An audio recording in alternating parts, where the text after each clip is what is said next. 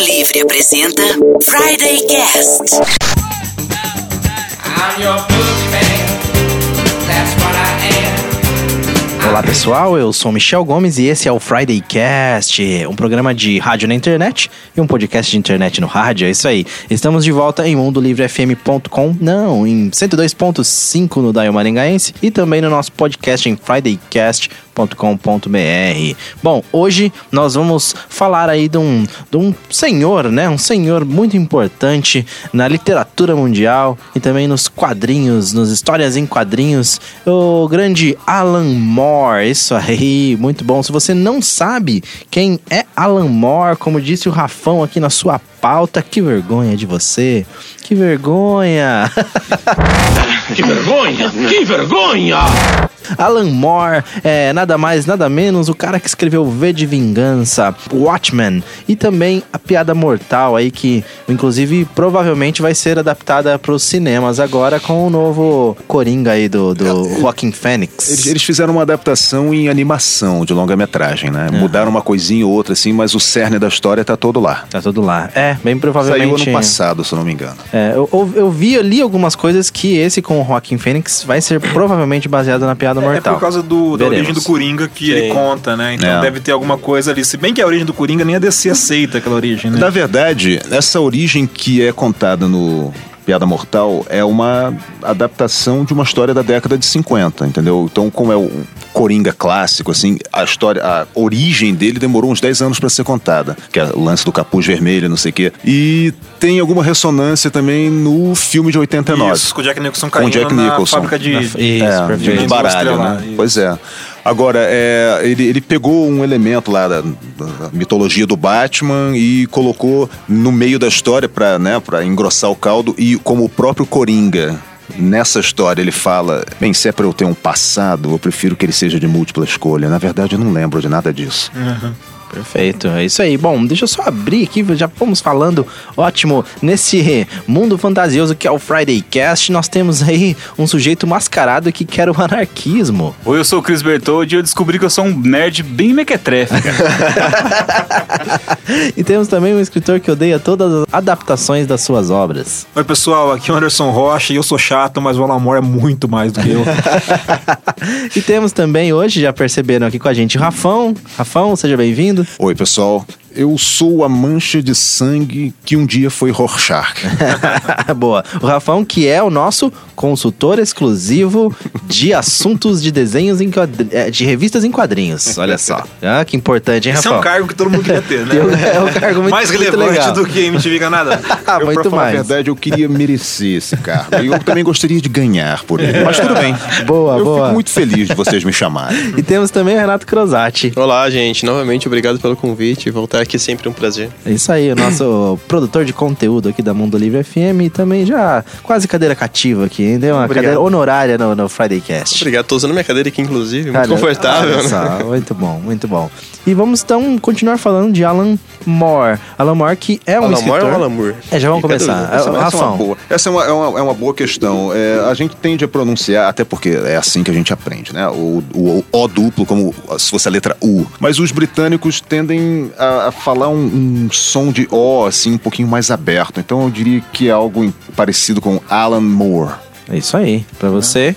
Então fica Alan... eu não Uma vou pegada sexy no final, né? More. É o Barry White do Friday Cast. Bite me.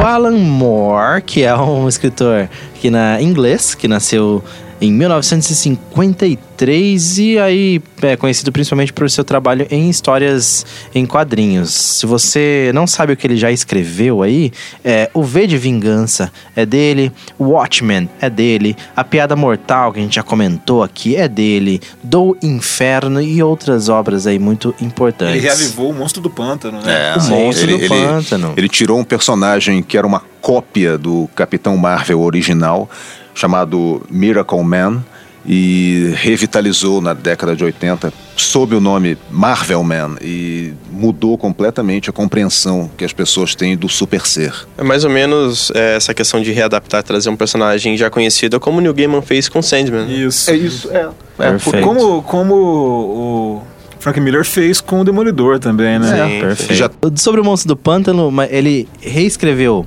anos depois ou aquele dos anos 80 é do Alan Moore? É do Alan É, Moore. Alan Moore. Que- Mas ele da já era um onde sai personagem da- da Marvel já. Ah, tá. Mas da, da onde. da Marvel não, Da perdão. onde Dessa- sai o um rolo Constantine? danado. Oi? Da onde sai o Constantine ali? Daquele É, Monstro é, do Pântano? é, O Monstro do Pântano, ele, ele já, já tinha, havia sido criado cerca de 10 anos antes, né? Mas ele era um personagem, assim, porque a, a DC tem um, um panteão bem rico nesse aspecto, né, cara? Não são só os super-heróis, ela tem uma tradição antiga, inclusive, tanto no faroeste, os de guerra e os de horror. E o Monstro do Pântano era um desses personagens, a- ele, apesar de já não ter surgido no título próprio, acho que ele surgiu no Weird Stories ou alguma coisa assim. Weird, eu não vou lembrar o nome do título. Ele, ele faz parte de uma tradição de personagens de horror. Havia, por exemplo, Caim, que era da Casa dos Segredos, e Abel, da Casa dos Mistérios, e por aí vai, que mais tarde acabaram compondo, ajudando a compor o Sandman também, do Neil Gaiman, né?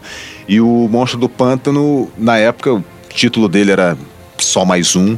Chamaram o- a, a Janet Kahn, publisher da DC, né, que tinha vindo de outra área, inclusive, ela publicava livros infantis. Ela resolveu prestar atenção no que estava saindo no mercado britânico, né? Que haviam revistas lá importantes para a época, né? Chamada Warrior, por exemplo, a 2000 AD, que publicava as histórias do Judge Dredd, né? É, e outro material também. E ela resolveu contatar essas pessoas, né? Um deles era o Alan Moore. Ah, que legal. Ele, na época, tinha começado a publicar o V de Vingança em fascículos, né? né, numa- acho que era na revista Warrior, Warrior. mesmo. Essa mesmo. E é, a, a DC acabou sendo quem publicou no final, então, a, história, o final da história, né? Isso foi um processo que demorou uns oito anos. E a primeira coisa que deram na mão do Alan Moore foi o Swamp Thing, né? O, o Coisa do Pântano, no Brasil, Monstro do Pântano. E ele pegou esse título de horror, história de monstros, que você simpatiza com o monstro, lógico, né? Estilo Monstro da Lagoa Negra, né? É, e ele tornou uma espécie de horror metafísico com umas pinceladas de, de. Pink Floyd, Aham, romance aham. e psicodelia. É Tem, tem que pensar que lindo. nesse momento também os quadrinhos estavam fazendo isso com muitos personagens. Exatamente. E chamando muita gente promissora e entregando personagens pra eles. Não. Então assim, é nessa levada que surge a grande maioria dos clássicos de, de graphic novel, né? O É. Cavaleiro das Trevas, o, a Queda do Demolidor. Isso tudo vem nessa pegada, né? Exatamente. O quadrinho está em crise nos 80, mais uma das crises dos quadrinhos, e esses caras vão surgindo, esses nomes são, vão surgindo. E vão sendo entregues. Pega o personagem ali que não vale muita coisa, entrega pro cara. É. Por isso que você pega o monstro do pântano, pô, se esse cara não fizer grande coisa, ele não perde muito. É, e aí é. entrega pro cara e o cara resolve fazer o que ele fez. Então, é, nessa pegada dos anos 80, muitos é, escritores e também desenhistas é, que tinham eram promissores, tinham potencial, mas não ganhavam grandes personagens para trabalhar, vão pegar os personagens ou menores ou aqueles que estão em, em momento de baixa e é dado para trabalhar. O Alan Moore vai nessa pegada, dá o monstro do pântano e ele pega um personagem que é porcaria e transforma o personagem. Perfeito. O, inclusive, a gente se aprofunda mais nesse, nesse tema no nosso podcast de quadrinhos, né? Então procure lá em fridaycast.com.br. Agora, muito mais fácil de achar, né, Cris? É só você digitar lá no pesquisar quadrinhos que vai achar, não é isso? Exatamente, no site fridaycast.com.br. Que lindeza. Olha só que bonito. Procure lá com presença também do Rafão, o nosso podcast de quadrinhos, a história das. Da, é um dos títulos que eu mais gosto, nossa, a história das histórias em quadrinhos. Acho muito legal esse título.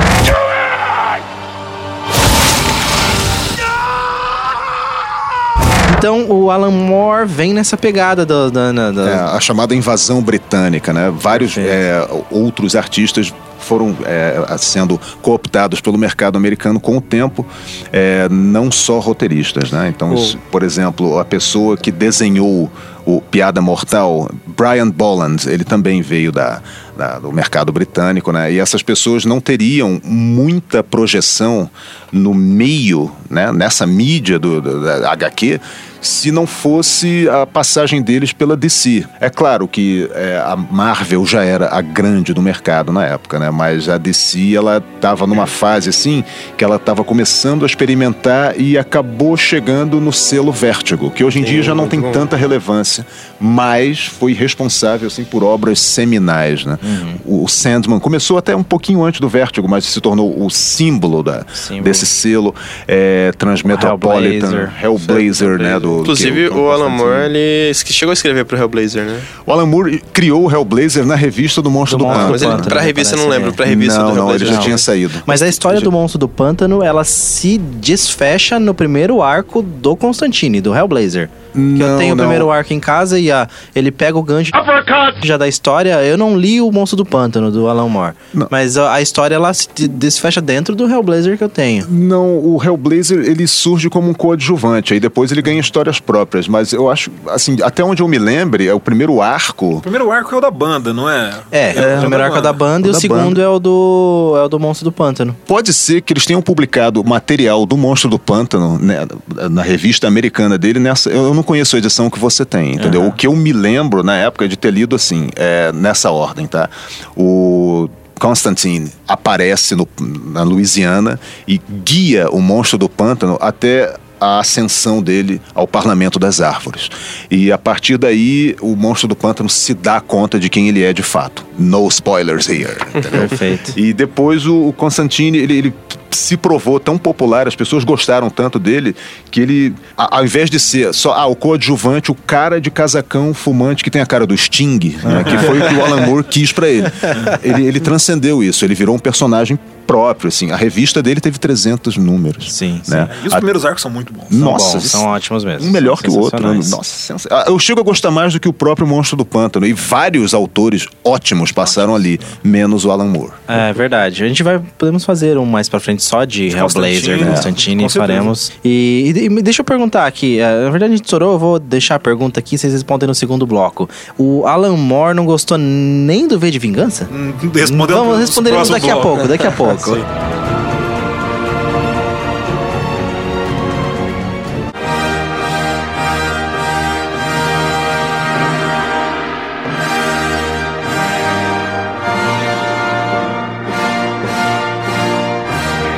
De volta com o Friday Cast aqui na Mundo Livre FM e neste momento eu gostaria muito, mas muito, muito mesmo de conseguir recitar aquele poema do V de Vingança, mas eu não vou conseguir. Ah, nem eu. infelizmente. Voilà!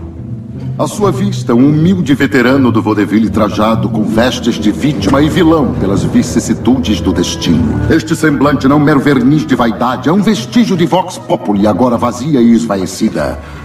Porém, esta valorosa visitação de uma vexação passada se encontra vivificada e fez um voto de vencer os vermes venais e virulentos que se valem do vício e valorizam a violação violenta, depravada e voraz da vontade.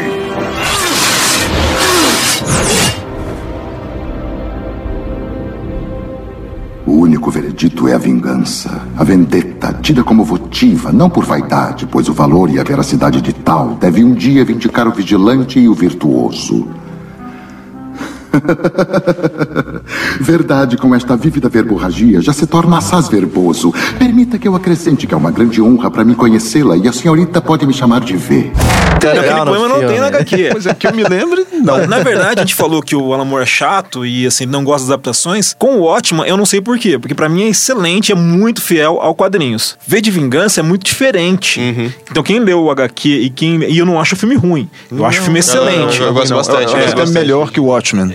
Não sei, mas caso, é outra sim. discussão. Agora, eu- ele é bem. Então eu entendo a, frustração do, do Alan Moore, porque o ótimo, o, o V de Vingança foi muito modificado, né? Uhum. O final é diferente. A, a- aliás, boa parte da história é, é diferente. Então eu consigo entender a bronca que ele teve. Apesar, de novo, eu achar que V de Vingança é um. é Assim, cinematograficamente é um filmão e ele. Ele traduz toda a essência do personagem, do que ele queria dizer, e dá uma atualizada, porque vamos, vamos e venhamos, o V de Vingança é dos anos 80. Sim. E, É. o, e o filme é um filme atual. 2003, quer dizer, 2006. É, dá uma coisa atualizada assim. na, na discussão. Eu concordo com você. É, essa questão de adaptar principalmente V de Vingança, porque a HQ original traz muito elementos, muitos elementos que o próprio Alan Moore gosta muito, que ele segue, que é a questão política da anarquia. Isso. É, que é um governo fascista, que foi eleito democraticamente lá, mas enfim, enfim, virou governo fascista e o cara quer tacar o terror e a anarquia demais ali. No filme, não. No filme já é um negócio muito mais ponderado, a forma como o, o V ali quer trazer a. quer acabar com aquele governo. Sim, sim. Então eu acho que realmente, sabe, é, são adaptações muito diferentes. Eu acho que até como adaptação possa ser uma adaptação fraca, mas é um filme muito bom porque ele é, algo- é um filme mais atual. É, então eu acho que ele atua- atualiza discussões. Uhum. É, então, assim, trazer o ataque biológico em vez da guerra, dar uma atualizada, porque a gente tá vivendo em outro momento. Assim, é difícil imaginar a Inglaterra sendo bombardeada por ataque nuclear,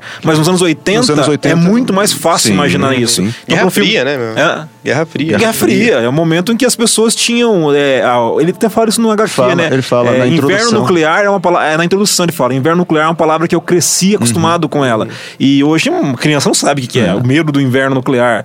Então eu acho que a adaptação é boa porque ela adapta elementos. Ah, o fato da menina da, da Eve, Eve, não ser uma menina de 16 anos e não se prostituir, e sim uma, uma, uma moça jovem, mas eu acho que dá uma adaptada, assim. Eu não, eu não consigo ver como negativo. Eu, eu não eu penso que o que pega ali é o seguinte, cara. ah, ele sendo esse intelecto criativo e esse cara altamente influente e tudo, né? Que é uma coisa que também pode ser bastante discutível. É, é o, é o fato dele sentir que ele poderia ter um pouco mais de poder de decisão sobre essas adaptações, mas ele perceber que a grande indústria está lá cercando ele, entendeu? Por exemplo, o contrato dele de Watchmen com a DC dizia o seguinte: um dia eles vão parar de publicar e aquilo vai ser meu. E a DC nunca parou de publicar, então os direitos nunca voltaram para ele.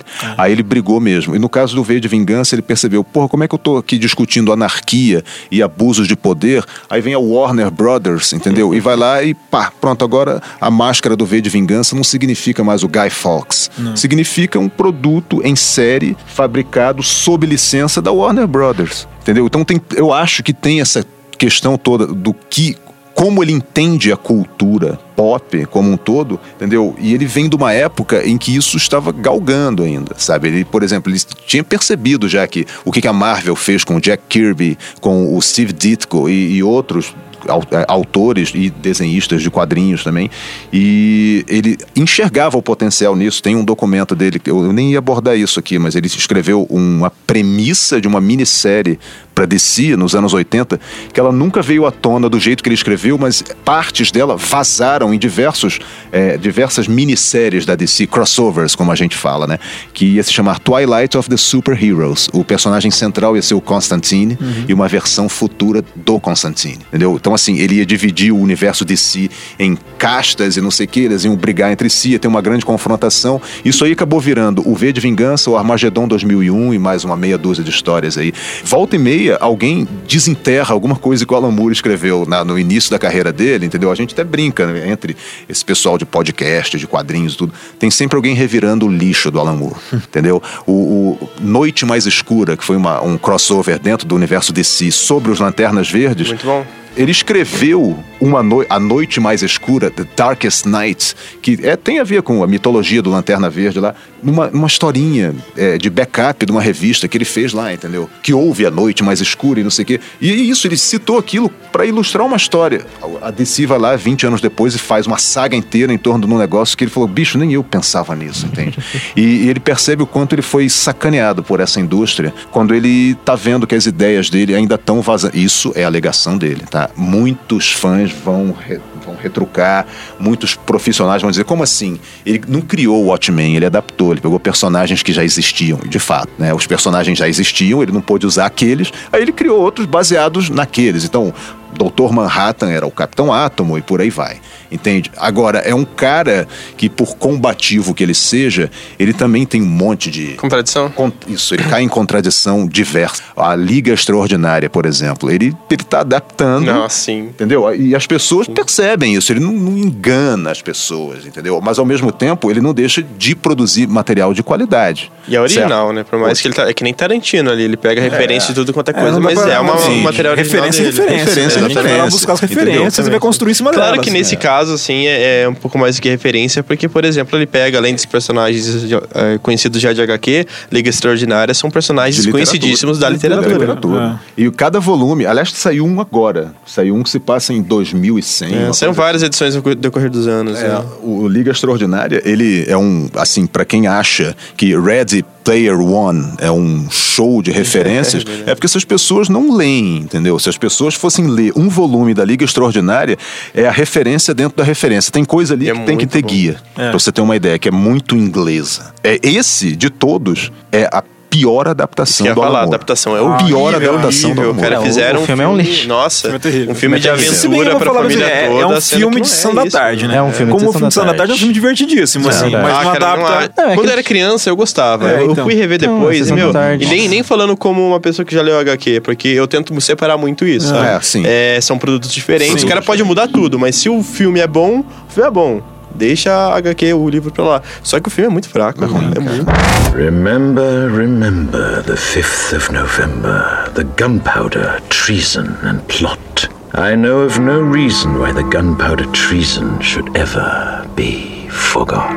Voltando pro V de Vingança, que a gente começou a história sobre ele, eu acho que alguma coisa da adaptação ela tem que manter fidelidade da obra original. Senão não é adaptação, é só um filme diferente. É, não, mas é, às vezes pode ser uma adaptação ruim, mas um ótimo filme. né? Sim, sim, sim, entendo. Mas eu gosto de pensar na adaptação nesse sentido. Aí assim. o Iluminado, né? É, isso, É, Iluminado. verdade. Iluminado é um exemplo disso. Verdade. Ah, então, o o V de Vingança é um filme que, querendo ou não, ele faz as discussões que o Alan Moore queria fazer. Né, Ele, ele discute fascismo, é, não é tão pesado, porque a gente tá falando de cinema, cinema é pipoca, é, é pop, é pra todo mundo. Tanto é que tem cenas de ação ali que não tem na HQ, Sim, né? O cara sim. vira praticamente super-herói com a faquinha É, dele. ali. Ele com a faquinha dele são super poderosos, É, né? sim. O, o V do HQ não é super poderoso como é o V do. E assim, vamos elogiar o Gu Even, né? Que Ah, ele faz os- Pelo amor de Deus, cara, não aparece a cara dele e ele dá um que show. ator de Nossa. Hollywood que ah, admitiria não mostrar o rosto em nenhum momento, né? cara? Glória a Deus. Glória a Deus. Glória a Deus. Ele, ele faz aquilo. Glória a Deus. Glória a Deus. Uma pergunta que me surgiu aqui, eu não entendi na fala do Rafão. O V de Vingança faz parte de algum universo da, da DC? Não, não, tá não, não. Ele, ele foi publicado é, em, de forma completa pela primeira vez Pela Vertigo. pela, pela DC Vertigo, né? Certo. Mas ele não faz parte de nada daquilo. Não ele é, entra. é uma coisa à parte. À assim. parte. É que tem algumas produções da Vertigo que os editores meio que obrigaram os escritores a colocarem lá. É. Por exemplo, o Sandman do Neil Gaiman foi obrigado a colocar Batman uma hora. Ah, tá. Eu ia Mas falar- o, algum, algum- não foram Mas todas. com o assim, tempo né? isso foi sumindo É, também. foi sumindo. Foi sumindo. Perfeito. Uma, eu ia comentar uma, uma coisinha sobre o Neil Gaiman no final do bloco passado, esqueci, só vou... Esses dias a, a minha pequena em casa, ela tava... Ela viciou em Coraline. e Lindo eu estou demais. lá assistindo, né, com ela e... Assim, é um filme é, até pesado, né, É, um em filme algumas de partes. terror pra criança. É. E aí ela tem umas partes com medo e aí me aparece o, no- o nome do Neil Gaiman na tela. E aí eu falei, mas essa, cara, essa caralho é do né? Neil Gaiman. Falou, olha Ele, só. eu acho que a primeira vez que adaptaram cara. ele pro cinema foi Stardust, né? Com o De Niro. Foi, e foi a a- primeira É, essa? Ah, acho é. que sim. E a, como é que é o nome? Michelle Pfeiffer? Michelle Pfeiffer. Michelle é. Pfeiffer. Nossa, que história linda, bicho. Essa, Coraline, pois é, nossa, eu esqueci isso. É, Coraline, é só, só pra, sobre o New Gamer. Mas enfim, outra pergunta que eu queria fazer: o Alan Moore, ele ganhou dinheiro escrevendo quadrinhos? Então, né? Eu acho que sim. Eu, eu, eu digo que sim, sabe por quê? Pra ele você. reclama ali, mas deve estar nadando dinheiro. Não, é, deixa, eu só, deixa eu só completar, porque esses dias eu tava vendo uma entrevista do Lourenço Mutarelli, conhece o Louren- Lourenço é, eu Mutarelli? li- Você eu leu li- essa entrevista? eu li essa entrevista. E ele falou, ele fala na entrevista que ele está completamente falido. Falido. Ele, ele não, E ele é um cara não que vai pagar a escreveu- conta de luz. É, e ele é um cara que, né, porra, o, o Cheiro do Ralo é um livro dele. E o. Diomedes? Nossa Diomedes, Senhora, né? Ele é um, é um quadrinista sensacional. E eu, e eu, eu ligo muito o, o Lourenço Mutarelli a esses quadrinistas dos anos 80, do selo Vértigo, essa galera É. Uhum. que fazia mais graphic novel, né? E me veio. E aí eu tô pensando, será que o Alan Moore ganhou dinheiro? Eu acho que só como- pelo cinema. Nossa. Porque assim, cinema já dá uma É, grana boa já. é. É, só se ele não ganhou nada com quadrinhos, só pelo direito do cinema já dá uma. Assim, é, não é, não é para ficar multimilionário, mas é um- ainda é um dinheiro violento já. E outra, ele tem uma vida meio espartana, assim, ele não é um cara de. ele é isolado, Isolado, não é um cara de luxo, de grandes aparições, ele não é um. Não, não é um ser social. Quem conhece o Alan Moore aí das histórias dele? Só, é, só procurar a foto dele, assim, o jeito que ele, que ele se veste. Ele é um cara muito recluso, ele É. parece um mago celta, né? Isso. Que tá no meio da floresta lá, adorando os Quando, deuses. quando você lê Dançando pelado, entrevistas dançando pelado, dele, é. entrevistas Deve tá dele fazendo da isso época, agora, inclusive. da época da ascensão, assim, quando ele estava se tornando o Alan Moore, né? Quando ele estava frequentando o círculo de, de, de cons, comic cons, né? no- nos Estados Unidos, e as pessoas cercavam o cara para pegar autógrafo. Ele falou, cara, eu não consigo levar isso de popstar. Eu escrevi um negócio aí, entendeu? Fulano me tratar como se eu fosse. E os americanos, por sua vez, estavam exatamente curtindo esse status, né? Pega, por exemplo, a série de documentários da Image Comics, saindo um pouquinho pela tangente aqui. Bicho, esses caras estouraram. O criador do Spawn, por exemplo, o Todd, Todd McFarlane. McFarlane. O cara estourou aquilo tudo em, em caviar e garota de programa e cocaína. Cris, por favor, Cris, faça suas ressalvas. É só puta e droga. Dinheiro pra quê, né? Entendeu? E o Alan Moore, pra ele, era um, era um negócio esquisitíssimo, assim. Eu acho que é genuíno isso, cara. eu É, acho eu que ele é acho. assim mesmo, entendeu? E quando a gente fala que ele é chato, é porque assim, ele, é- ele é um artista numa acepção mais antiga da palavra, né? É. Assim, ele tem o cuidado com a obra dele e, e eu, com- eu entendo ele. É, é que eu acho o seguinte também: é, depois que você vendeu o direito pra DC, é que nem o- Então. hoje o George Lucas fica reclamando dos filmes da Disney. Você ganhou dinheiro, você vendeu, cara. Assim, você pode até reclamar, mas putz, é, já não é seu mais. vendeu uma patiaba. É, é a coisa mais chata do mundo é você vender o carro pro, pro cara e o cara fa- falar pra você como é que. Não, você falar pro cara, né, como é que tem que cuidar, ó, faz assim, tem que lavar, porra. É, vendeu o carro, cara. Agora é Vendeu. do outro cara. Ele, se ele Ah, quiser o- bater no poste, ele que bata. A indústria de quadrinhos, ela sempre funcionou assim, o o work for hire, Isso. né? Então assim, você foi contratado, o que você criar aqui é nosso, lamento. Por exemplo, o criador do Thanos criou Thanos numa história do Homem de Ferro. O Thanos evoluiu dali, virou vilãozão, não sei o quê. Teve uma época que ele sumiu, ele acabou voltando nos anos 90 e hoje ele tá no cinema. Jim Starlin é um cara que, na época que saiu o primeiro Vingadores, que o Thanos faz aquele cameozinho, né? Lá no finalzinho, última cena, né? Aí ele tuitou algo assim: Eu não ganhei nem uma, nenhum ingresso de cortesia. E eu criei esse personagem, entendeu? É, é uma coisa que o cara até fala, às vezes, no calor do momento, assim, ou então ele tava tirando tirando- uma onda assim de zangado mas é, isso acho que isso traduz o espírito entende? O, o que que aconteceu com o Alan Moore o processo dele de afastamento? Além dele perceber que essas pessoas estavam faturando alto e que talvez ele estivesse mais movido por ganância do que ele gostaria de admitir afinal de contas somos todos humanos correto Claro. todo mundo tem boleto para pagar Todo mundo, é isso que eu falo, todo mundo tem boleto pra pagar. o cara, ele provavelmente, do ponto de vista artístico, ele queria ter um pouco mais de controle. Caramba, quem não tem? Já, vamos falar de Watchmen? Watchmen. Watchmen, vamos? Vamos? Então, intervalo e a gente já volta.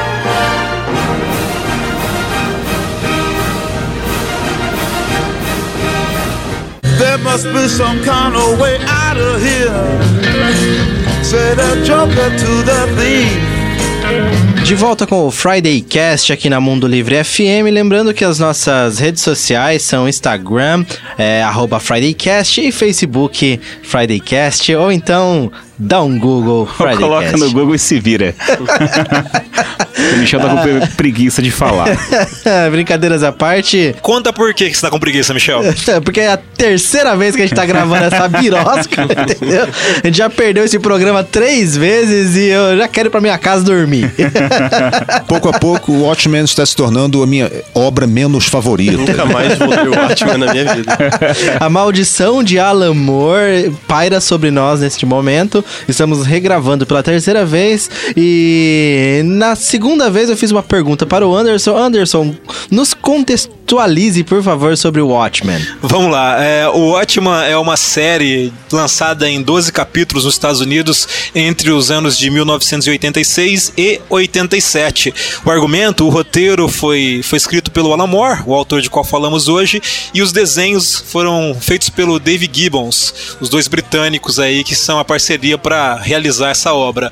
O Watchman é uma HQ que se passa no ano de 1985 num universo muito realista, né? A ideia do Alan Moore era apresentar um, um mundo, uma realidade muito parecida com a nossa, onde seres excepcionais como seres excepcionais como o Dr. Manhattan, né, o Superman do Alan Moore, existissem, além deles outros heróis. E como é que esses caras iam alterar essa realidade? Então esse mundo é parecido com o nosso, mas ele tem algumas diferenças. Ah, o final da Guerra do Vietnã foi diferente pela atuação principalmente do Dr. Manhattan, né, do, do super-homem daquele mundo atuando a favor dos Estados Unidos, a invasão do Afeganistão, ah, elementos do, do mundo normal foram alterados pela existência desses caras, esses super seres.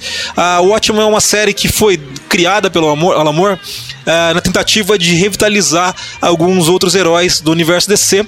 Ah, esse, essa história não foi publicada do, do jeito que era, né? Era uma história muito, muito violenta para ser lançada com os heróis existentes, mas o Alan Moore adaptou e fez dessa adaptação o Watchman. Então o Watchman foi lançado nos Estados Unidos, ganhando bastante prêmios, ganhando bastante notoriedade pela qualidade do roteiro, pela, ah, pelo roteiro eh, bem, bastante intrincado, por personagens bastante ricos, ah, e fez bastante sucesso, gerou bastante sucesso no, no mundo. O Watchman levou um, levou um Hugo, no, que é um prêmio de literatura, que é um prêmio para ficção científica e fantasia, ganhou os prêmios Kirby e Eisner, que são prêmios de história em quadrinhos, e figura entre os 100 melhores romances da revista Time de todos os tempos. É, pra vocês terem uma ideia, nem o George R. R. Martin do Game of Thrones não levou o Hugo ainda, né? Não com o Game of Thrones, Foi né? indicado, Eu acho que ele tem Hugo com tem Hugo outras com obras, mas com Game of Thrones não.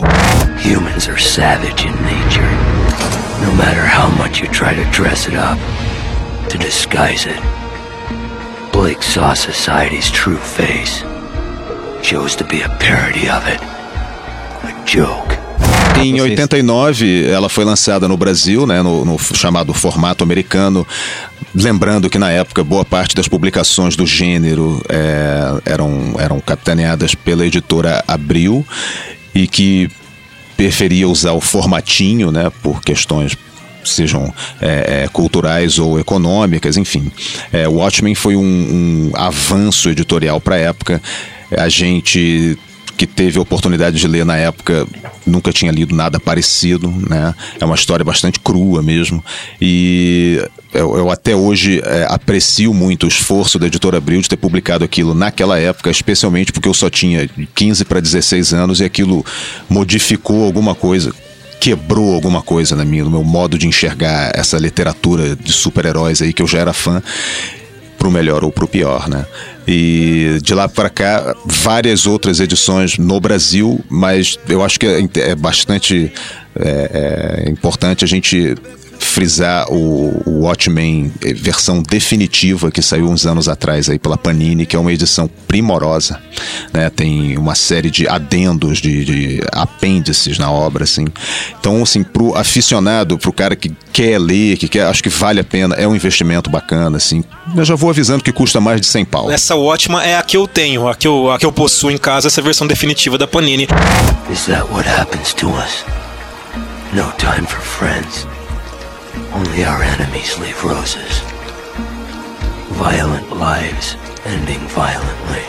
um negócio que eu acho interessante a gente pensar no Watchman, que a gente falou também no V de Vingança, é como o Alan Moore ele é incomodado com questões de autoritarismo, questões que beiram ali o fascismo. E o Watchman, assim como o V de Vingança, vem de novo criticar ah, esse, esse, eh, essa existência autoritária no mundo através desses super-heróis, né? Os caras são pessoas que ah, eles despejam o poder deles sobre uma população, sobre o, o cotidiano das pessoas de maneira muito autoritária. Então você tem o, o Dr. Manhattan, que é um semideus, que é um semideus, não, ele é um deus, né? Ele, ele existe em todos os tempos, é um cara que não nada é impossível para ele.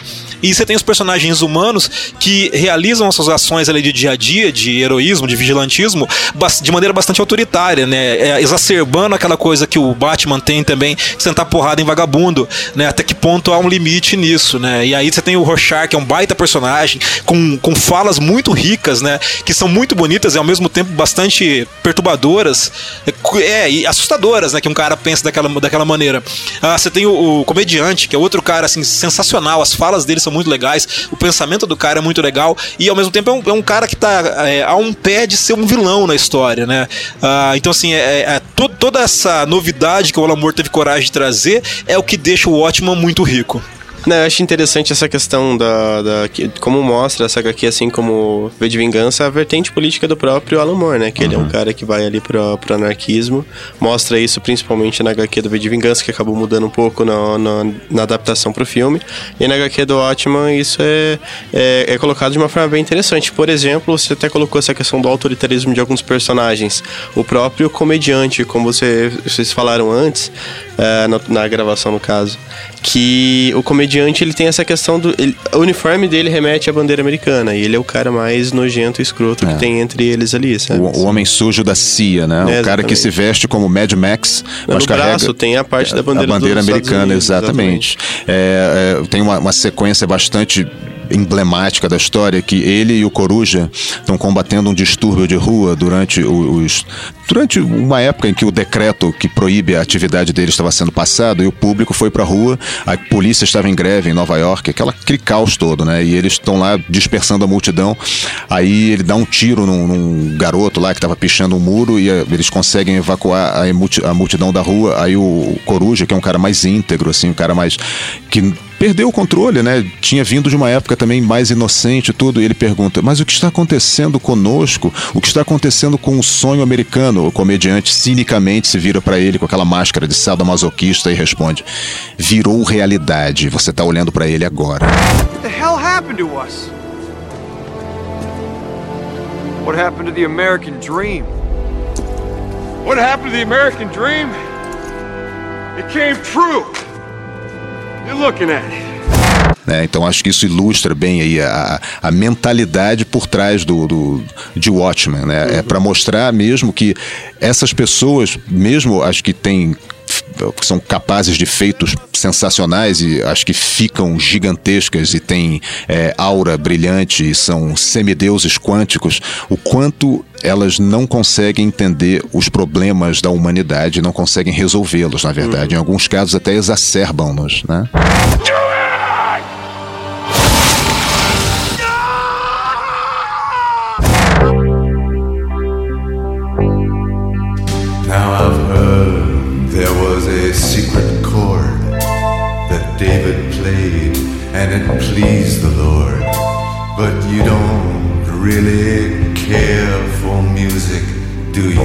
Eu acho legal dos personagens, todos eles é, são pessoas quebradas, né? O, Todos. o Rochard é um cara super quebrado, traumatizado, um cara que assim é perturbado na essência dele. E o comediante é a mesma coisa, mas o Coruja, puta, é, algumas sequências do Coruja são muito legais, porque ele é um cara que, do- de todos eles, é o que tenta é, ser mais íntegro, ser um cara um pouco É. mais humano. Ele até fala que ele não, não se ligava muito nessa coisa de ser super-herói. A, a- a ideia dele era poder fazer os brinquedos dele lá, fazer os, ah, os gadgets dele que ele gosta tanto. Mas como, como a história vai entre passado e presente, e, e você vai vendo ele sendo construído, a hora que ele vai dormir com a, com a Silk Spectre a primeira vez, que ele dá aquela brochada, ah, você você vê que ele é um cara assim que ele daí não consegue, nem, nem, nem isso ele consegue mais, né? Ele é um cara triste, É. assim, um cara que não, não tem nada dentro dele. É, eu como não manjo nada, eu queria perguntar pra vocês o que, que vocês acharam da adaptação quadrinhos filme. É, vale. Foi feita em destacar, 2009, né, Constantino? Exatamente, 2009, pelo Zack Snyder, ele que já vinha ali do sucesso do 300, ele tinha dirigido A Madrugada dos Mortos anos antes. Que é muito Mas foi bom. 300 que ele estourou ali, que é uma adaptação, uma HQ clássica do Frank Miller. do Frank Miller. É, a própria estética, a forma como ele usou foi extremamente barato, porque ele usou tela verde em tudo, praticamente toda a filmagem. É, e o Watchmen é- era considerado, ainda é considerado por algumas pe- pe- pessoas mais críticas do filme como uma HQ inadaptável, né? Falam que não tem como você adaptar para outra mídia, porque o próprio Watchmen acaba utilizando da própria mídia dos quadrinhos para contar, pra contar a história. O filme, eu pessoalmente gosto, acho que é um filme bem interessante. Uh, tem algumas críticas ali, como o exagero de algumas cenas, uh, colocar, praticamente colocar superpoder nos personagens que não é tem uma na giromba azul gigante também. É, uma piromba azul gigante. Ah, mas já tem na HQ. Isso na então. HQ tem. Ah, tem também. É, então isso foi uma coragem do Zack Snyder colocar na tela de cinema a giromba enorme. Sim, isso eu acho muito interessante. É, pois é. Exatamente. Ali, afinal, ele é um e deus. É, legal também porque até então não tinha uma, uma- um filme de quadrinhos de super-heróis, pe- mais especificamente, que fosse tivesse esse conteúdo mais adulto, né? Podemos dizer que Zack Snyder put the man in Manhattan. Ô, Mas você sabe que, que sobre isso, só uma observação. Eu acho tão legal isso do Manhattan, dele, dele andar pelado com, com a, a giromba enorme dele de fora. Sabe por quê? Porque diz muito sobre o personagem. As primeiras vezes que ele aparece, ele aparece com aquela tanguinha preta dele, de super-herói. Mas ao passar do tempo, quando no- na evolução da cronologia da história, ele vai ficando pelado. E isso quer dizer um negócio. Assim, o Manhattan, ele não se liga mais, ele não tá Ele nem não aí liga. com nada. No começo ele tem uma parte de, de humanidade humanidade, ele tem pudor ainda. Ele vai perdendo Mas a chega uma hora que humanidade, né? dane-se, eu não ligo pra isso mais. Então, assim, Convenções você vai vendo sociais, o personagem crescer através da giromba enorme. Na, na HQ, o Manhattan também é aquele cara. Porque no filme ele ficou um cara triste, né? É, ele tem, tem uma expressão bem triste. É, assim. eu diria meu pai que ele é um cara sorumbático. Sorumbático é uma palavra É, boa. No, no filme. No HQ ele também é Sim. assim. Sim, ele fica filosofando É. bastante durante a HQ. É, depois que o, do acidente que ele se transformou no Manhattan, né? É, é, é isso aí mesmo, ele é um cara que. Convenhamos, a- a cena dele em Marte no filme é uma das cenas mais bonitas. É bonito aquilo, é Muito bonito. Aquele, aquele aquela sequência nos quadrinhos, que é, que é o quadrinho dedicado ao Manhattan, ele é super difícil de ler, né? Quem, quem não tá acostumado com leitura de quadrinhos, lê Nossa. a sequência do Manhattan, é, é porque ele, ele vai do passado, presente e futuro, Ah, e ele vai alternando as falas, assim, é terrível pra quem não tá acostumado. Recentemente, o Grant Morrison, é, recentemente, né, poucos anos atrás, durante a, a série é, Multiversity, ele volta lá no Watchmen, só que com os personagens que deveriam ter sido, que são os personagens que eram da Charlton. Então tem o Besouro Azul, questão, e eles numa- envolvidos em uma trama de assassinato. Em uma história apenas, o Grant Morrison meio que recria o clima de Watchmen e tem uma sequência genial de uma página dupla, uma splash page dividida em vários paineizinhos assim. Ele conta três narrativas usando o mesmo cenário, usando o equilíbrio de cores e de luz e, claro e escuro, né, para contar três cenas acontecendo no mesmo cenário durante eh, três tempos diferentes. Ficou sensacional. O, o final do, do, da HQ é diferente do final do filme. É. Exatamente. Eles- Eu acho o final da, da- do filme muito mais condizen- condizente com toda a história. Porque eh, o Watchmen é uma, tem essa história, essa questão da, de ser muito mais realista. Eu acho que é o final da, da HQ, é, que mostra aquela lula gigante, aquele plano do, dos Diamandias. Eu acho que viaja um pouco demais. Assim, acho um, um trash ali que não, não coube ali na, na, na HQ. No filme já acho muito mais interessante justamente por essa questão da bomba atômica, questão do, do próprio Dr. Manhattan, que é um cara super poderoso, é um cara que pode fazer tudo o que ele quiser e numa sociedade mais realista, não só no, no mundo de quadrinho, uma figura dessa com certeza botaria medo em todo mundo. Ah, certeza, né? Claro. É legal pra contextualizar, pensar que o final do Watchman, o Ozymandias, ele quer fazer um plano pra acabar com, com a guerra entre os Estados Unidos e a União Soviética, Isso, ou com a isso, possível exatamente. guerra. E aí ele, ele faz uma ideia de super vilão esdrúxula, que é fazer um ataque ah, em que uma nação so- so- solidarizasse com a outra e elas acabassem com a guerra pra atacar um inimigo comum, algum inimigo externo que fosse comum. No HQ, o Osmandias traz de uma outra realidade um ser que é uma lula gigante que vai destruir Nova York. Mas no filme, eles contextualizam melhor, eles trazem alguma coisa mais pra nossa realidade, pro momento atual, e é um ataque nuclear em várias cidades do mundo inteiro, é, copiando o que seria um ataque do Dr. Manhattan, fazendo o Dr. Manhattan ser, na verdade, o grande vilão que todo mundo vai temer e que todo mundo vai ter que se unir contra. A Lula Gigante foi parcialmente inspirada num episódio de Quinta Dimensão. Anos mais tarde, o, o editor original de Watchmen, Len Wayne, que até morreu esse ano, se não me engano, ou ano passado, ele, quando escreveu um dos Before Watchmen, ele toca nesse ponto aí, entendeu? Meio que. Porque na época do final dessa. Da, da HQ, ele reclamou bastante disso. E o Alan Moore falou: não, não vou mudar uma linha disso que eu escrevi. Uma, uma coisa que a gente pode lembrar também que o filme não tem só a versão estendida do filme, mas no filme de cinema tal não foi, não passou, é os contos do Cargueiro Negro, que é uma metalinguagem que a HQ mostra uma história dentro da história, né? Um menino que vai na banca e fica lendo de graça uma HQ é uma sequência de HQs, né? E essa história vai acontecendo a parte do, da história principal dentro do, do, do, do, do HQ do Watchman. E no filme não aparece isso. A versão estendida é, é a que vai aparecer essa história. E é uma, é uma história bem legal, assim, é uma, uma narrativa que conta uma história de vingança e tudo mais. E tem muita relação, é uma, é uma metalinguagem para que o filme tá mostrando. A, a relação do- dos quadrinhos com uma trilha sonora, digamos assim, também aparece muito bem no filme. Isso foi bem adaptado, né? Na, na- Que- na série também, viu? É. Na série também, porque no final de cada capítulo de Watchmen tem uma citação de um trecho de música. Por exemplo, é, It would be a dying, loving world to die in, que é uma citação de uma música do John Cale, no finalzinho, final de Watchmen. Aí tem, tem poemas também, né, do, do, do Shelley, do William Blake. Mas a, a parte música, por exemplo, tem uma cena que a, a Spectral pega os óculos do, do Coruja e fala assim: Nossa, parecem do Devo. Aí ele pergunta: Quem que é Devo? Ele fala: ah, uma banda punk rock do final dos anos 70, não sei o que. Então, assim, tem essa, esses vínculos, assim, né? Tem os Pale Horses, que é uma banda que, a meu ver, eh, seria o, o equivalente do punk rock da década de 80, da realidade de Watchmen. São os caras que usam coque, né? Que estavam tocando no Madison Square Garden, inclusive, quando acontece o grande desastre e tudo. né? Então tem sim, tem essa pegada com música, sim. E o Watchmen voltou agora há pouco tempo, né, aos, aos holofotes aí, digamos, porque vai, a HBO vai, vai lançar uma série, é Exatamente, Rosete? estão gravando já, já fala, já mostraram o primeiro episódio para alguns executivos da HBO, o pessoal gostou, já já pediram uma temporada inteira.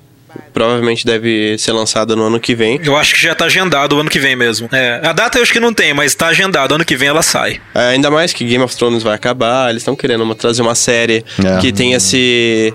Esse apelo, né? Esse apelo, exatamente, da cultura pop. E o Watchmen é uma, uma produção, é uma HQ extremamente cultu- cultuada, o filme É. fez certo sucesso. Mas de toda forma, voltando à série, realmente é, fica um pouco uma certa incógnita ali o que, eles vão fazer com a série, né? Porque é, não vai se passar na mesma época, não vai ser a mesma história. Eles falaram que eles não vão readaptar a história da, da HQ do Watchmen. Ah, Então- tá, entendi. Então, mas uma certeza a gente tem. Se é HBO, vai ter o quê, Cris? Vai ter peitinhos. Ah, é- é Com certeza. terá Mamilos. E palavrões, claro. e palavrões. O, e também no universo dos quadrinhos, a DC resolveu juntar aí o Watchmen ao universo tradicional da DC. Eles começaram a publicar, se eu não me engano, em 2017, o, a série Doomsday Clock, que tinha começado mensal, mas depois passou a ser bimestral. Atualmente está lá fora ainda, né? Nos Estados Unidos, número 7, portanto já passou da metade. Serão 12 edições e basicamente conta o seguinte: é, o universo DC, né? Foi meio que invadido pelos personagens de Watchmen, principalmente o Ozymandias, dois personagens novos, é, que eu esqueço o nome agora, uma nova versão do Rorschach, o comediante, sim, o comediante, o que tinha sido assassinado em Watchmen original, e possivelmente o Dr. Manhattan. Aliás, é muito. Aliás, sim, o Dr. Manhattan aparece, sim. Ele já andou fazendo umas alterações ali, né? Entendi. Mais detalhes numa próxima edição. Sim, é, tem, uma, tem até uma imagem que, que circulou do, do, do Batman junto, né, com lá o, É. Sim, o Bottom. Encontra The Bottom. É uma história, é é uma saga assim curta, né? Entre ele e o Flash. E ele encontra o Bottom do comediante manchado de sangue na parede da Batcaverna. É isso aí, então vamos encerrar aqui o terceiro bloco do Friday Eu tenho uma consideração. Vai lá. Se pegasse todas as vezes que a gente gravou, daria um episódio só de Watchman, né? Daria. Mentira, já foram três blocos. É, foram três blocos, dariam só um episódio de Watchmen. Três blocos de 20 minutos, 60 minutos. É isso aí, mande, ó, acesse lá é, Instagram, arroba FridayCast e mande pra gente no direct se nós devemos gravar um episódio só de Watchmen, olha só. É Mande verdade. gente. É verdade. Ok? Se isso acontecer, virei de, de cosplayer do meu personagem favorito de Watchmen. O Cris vai adorar. Olha só, fechado. Combinado. É isso aí. Já já a gente volta com o último bloco E sobre derradeiro. Alan Moore. In restless dreams I walked alone Narrow streets of cobblestone gather round, people, wherever you roam. De volta com o Friday Cast. Isso aí, você está ouvindo aqui Times Are Changing. Accept it that soon you'll be drenched to the bone. If your time to you is worth saving, Muito bom, fazendo essa referência ao Watchmen. E estávamos, estamos falando hoje sobre Alan Moore. Olha só, esse senhor aí de 50, 53 anos, é isso? Pelas Não, minhas que não, contas? tem mais, não, 1953 ele, Ele é de nasceu. 53. 53. Não vou fazer as contas agora, porque eu sou Porque de a humanas. matemática não é o forte de ninguém aqui. Mas enfim, vamos lá. O, já falamos de V de Vingança, Watchmen, que são duas obras do Alan Moore. E vamos falar agora de Piada Mortal. A Piada Mortal, ela, então, a, a história do Coringa ali não é aceita dentro da DC. essa não, é assim, ó, na época em que ela foi publicada, é, isso foi na- na- o, que, o que nós chamamos de pós-crise, né? Houve a crise nas infinitas terras e o, o universo foi todo reformulado, não sei o que, e eles começaram a primar mais por uma cronologia coesa. A piada mortal nem sempre foi aceita. Embora, poucos anos depois, uma personagem tenha surgido como uma é, auxiliar dos combatentes do crime, que era uma hacker de mão cheia, assim, uma pessoa que só se comunicava com eles através de dispositivos eletrônicos e É o Oráculo, né? A identidade dela foi revelada como Oráculo e ela era Bárbara Gordon em cadeira de rodas. Cadeira de rodas. Então ela fica tetraplégica, é, Por, paraplégica por causa paraplégica do... por causa de evento do, do, do Piada Mortal. Então, assim, é, o, o establishment da DC aceitou aquilo. Por quê? Porque a história foi sensacional boa, época. né? né? Muito boa. Eu... É, hoje em dia tem uma, tem uma geração que já não acha tão legal, entendeu? E eu até posso entender os motivos deles, né? É, por questões de objetificação e não sei o quê. Ah, Mas enfim, sim, é- entendi, é, é- é fruto de uma época. Certo, perfeito. É, eu acho que o mais importante é a gente perceber o seguinte: o Alan Moore conseguiu estabelecer essa justa posição entre o maluco lá, entendeu? O doido, o varrido, e o Coringa. Cara, mas é, piada mortal... Vocês achavam que eu tava falando do Batman? do Não, Batman, é, entendeu? o Batman é o maluco. Entendeu? Mas é, o Piada Mortal, ele termina com uma história que, pra mim, ela ilustra tudo o que passou. Dois malucos Exato. fugiram no sanatório. E os dois tinham que atravessar uma, uma- um espaço vazio pra conseguir fugir do sanatório. E aí, um olha pro outro e fala: Como é que a gente atravessa esse espaço? Eu falei: É simples, eu tenho uma lanterna, eu vou acender e você atravessa pelo faixa de luz. Quando você estiver do outro lado, você acende pra mim e eu atravesso. O cara falou: Você tá maluco, você é louco. Claro que isso não vai dar certo. Mas por que não? Porque vai que eu tô atravessando, você apaga a luz. Aí eu caio. E, e o Batman ri, e o Coringa ri, e acaba aí. E essa é a história do Batman e do Coringa. São dois loucos atravessando o faixa de luz. A ironia do Alan Moore é essa, é contar aquela piada pra dizer assim, esses dois são os loucos, É. fugindo do hospício, atravessando um faixa de luz. Depois da confrontação, o Batman sugere isso, né? Ele fala, ele fala, sugere pro Coringa, olha, você é bom, cara, você tem talentos e tudo. Eu poderia empregar você. Você não quer trabalhar comigo? Aí Coringa, não, desculpa, eu não queria rir de você, mas ele conta essa piada aí. Então fica um negócio bem óbvio assim, né? Pra quem tá lendo, que o Alan Moore não tem essa, esse apreço todo pelo Batman, né? É legal ver o personagem violento e não sei o que e tudo. Mas se você for pensar bem, desde que os super-heróis começaram a ser tratados com um pouco mais de, de seriedade, de hiperrealismo, né? E com tudo que isso engloba, né? Violência estilizada, principalmente. é, eles não são necessariamente um atestado de sanidade ou de, de, é, vamos dizer, integridade, entendeu? Olha, Moralidade. Moralidade, né? São É uma dois coisa lados assim da mesma moeda, né? É fácil pro Batman espancar gente que não teve as mesmas oportunidades que ele na vida. É, a gente já conversou sobre, isso aqui, isso, né? né? O, na Sabe. verdade, o Batman é um playboy que, né, bate Não, tem, em, tem outras coisas. de noite. É, tem, e- tem isso também, não é só sobre isso. Acho Não, que tem, sim, mas- tem elementos dele que eu acho que o redimem, Sim, inclusive, né? Agora, é, enaltecê-lo, ao invés de você procurar boas histórias, que é o que boa parte dos roteiristas acaba fazendo, não só do Batman, mas de qualquer personagem. É, super-heróis deveriam ser sobre pessoas que têm capacidades incríveis e tal, e seus ambientes, e não tempo inteiro, uma série inteiro, inteira, é, anos a fio só sobre os problemas desse personagem, sabe? Quando uma coisa que seria muito mais é, é, provocante, seria mais é, interessante, como eles resolvem os problemas das outras pessoas. E você não vê muito isso, sabe? Os super-heróis ficaram muito centrados Fica no seu sabe, no, no- no umbigo deles ali, os que moram em mansões, os que moram em torres e tudo, quando nem sempre foi assim. Então, ao mesmo tempo que as histórias em quadrinhos de super-heróis envelhecem, abre aspas, amadurecem, nem sempre para um lado assim, sabe, mais construtivo ou que faça as pessoas refletirem. É, o Alan Moore trouxe também, com essas histórias aí, e algumas outras que ele escreveu, uma nova roupagem no quadrinho HQ americano aí, de- de super-herói, que é a ideia de que se xinga, se sangra, se mata, se bate, é adulto, né?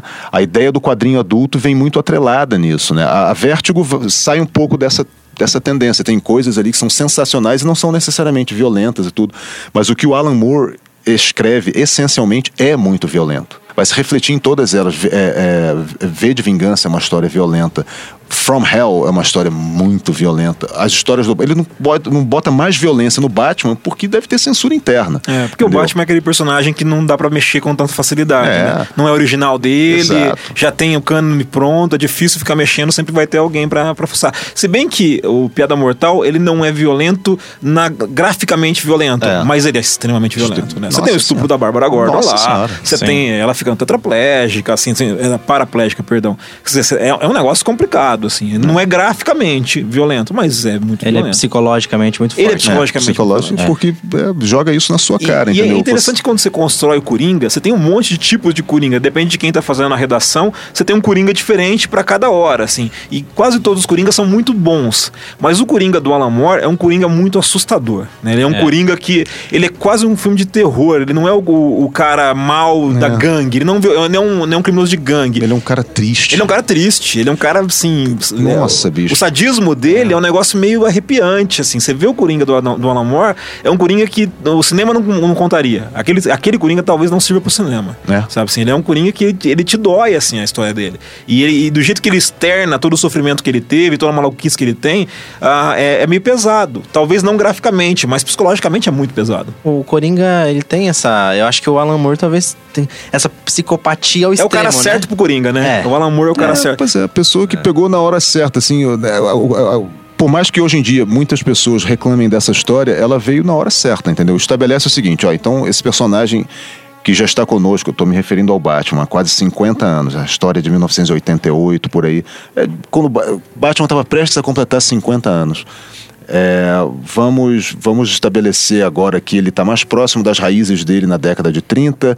Esquece o seriado da década de 60. Ele é sério, ele é violento, ele é sorumbático. Né? E o Coringa é.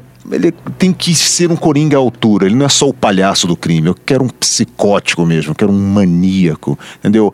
E deu nisso, né, cara? É- Ele é fruto de uma época, sem dúvida. Você, hoje em dia, o Coringa continua extremamente violento e todas essas coisas. Só que o Coringa hoje interage com os super vilões da, do universo DC, faz parte da não, Liga da é. Injustiça, e Sim, não sei o quê. sim. Porque isso vende pacas também, né? Vende, vende. É, o Coringa vende muito, Coringa né? vende. Tanto quanto o Batman. Coringa, é, o sim, Batman. sim. É sensacional. É, é um vilão que é extremamente chamativo. Né? Já quase qua- tem quase a popularidade de um Darth Vader. Eu até diria que tem, assim, Ah, pau a eu pau acho ali. que é pau a pau. eu acho que é É, pau a pau. verdade. Menos o Jared Leto. É. O, o, o do, o do Eu não Heath gostei Ledger. também, não. Pelo amor de O Deus. do Heath Ledger tem alguma coisa da piada mortal ali?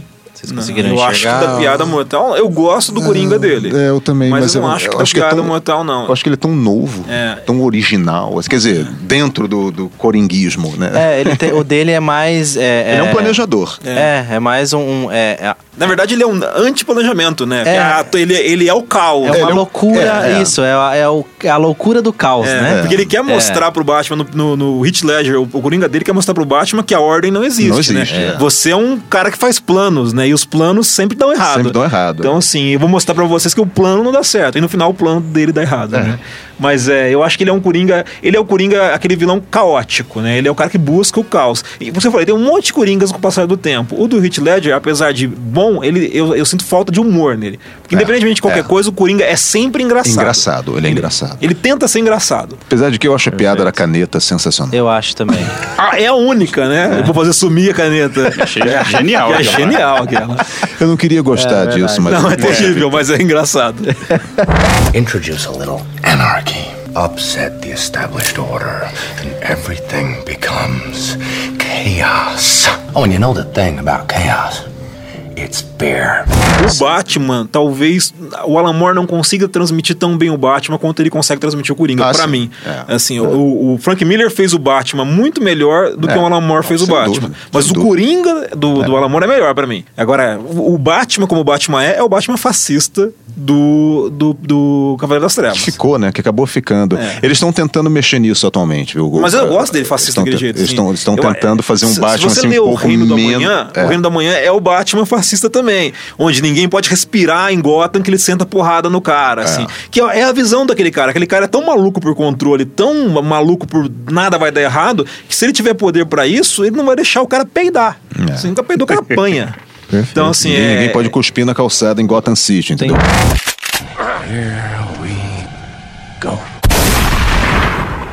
Querem falar do, do inferno? Na verdade, é, tá certo. Rapidinho, vamos lá. Então, vamos lá, vamos lá. From Hell trata da época dos assassinatos do Jack, atribuídos ao Jack Estripador, né? Ah, que sensacional. Em Whitechapel, Uhum. aquela vizinhança bem suspeita de Londres, assim, no finalzinho do século XIX, é, e sobre as investigações conduzidas por um, um agente da Scotland Yard chamado Aberlin que foi interpretado pelo Johnny Depp de forma completamente diferente da graphic novel, né? Foi, o Johnny Depp interpretou como o Johnny Depp interpreta todos os personagens dele. É a mesma É. coisa sempre. É a mesma coisa sempre. é. Tira- tira- tirando os trejeitos malucos do Jack Sparrow, É. é, Jack aquilo, né? Sparrow. Um cara assim, que, coisa que não acontece na Tem um HQ. filme, então? Tem, Tem o um From filme, Hell, tem tem. um filme. From É, Hell.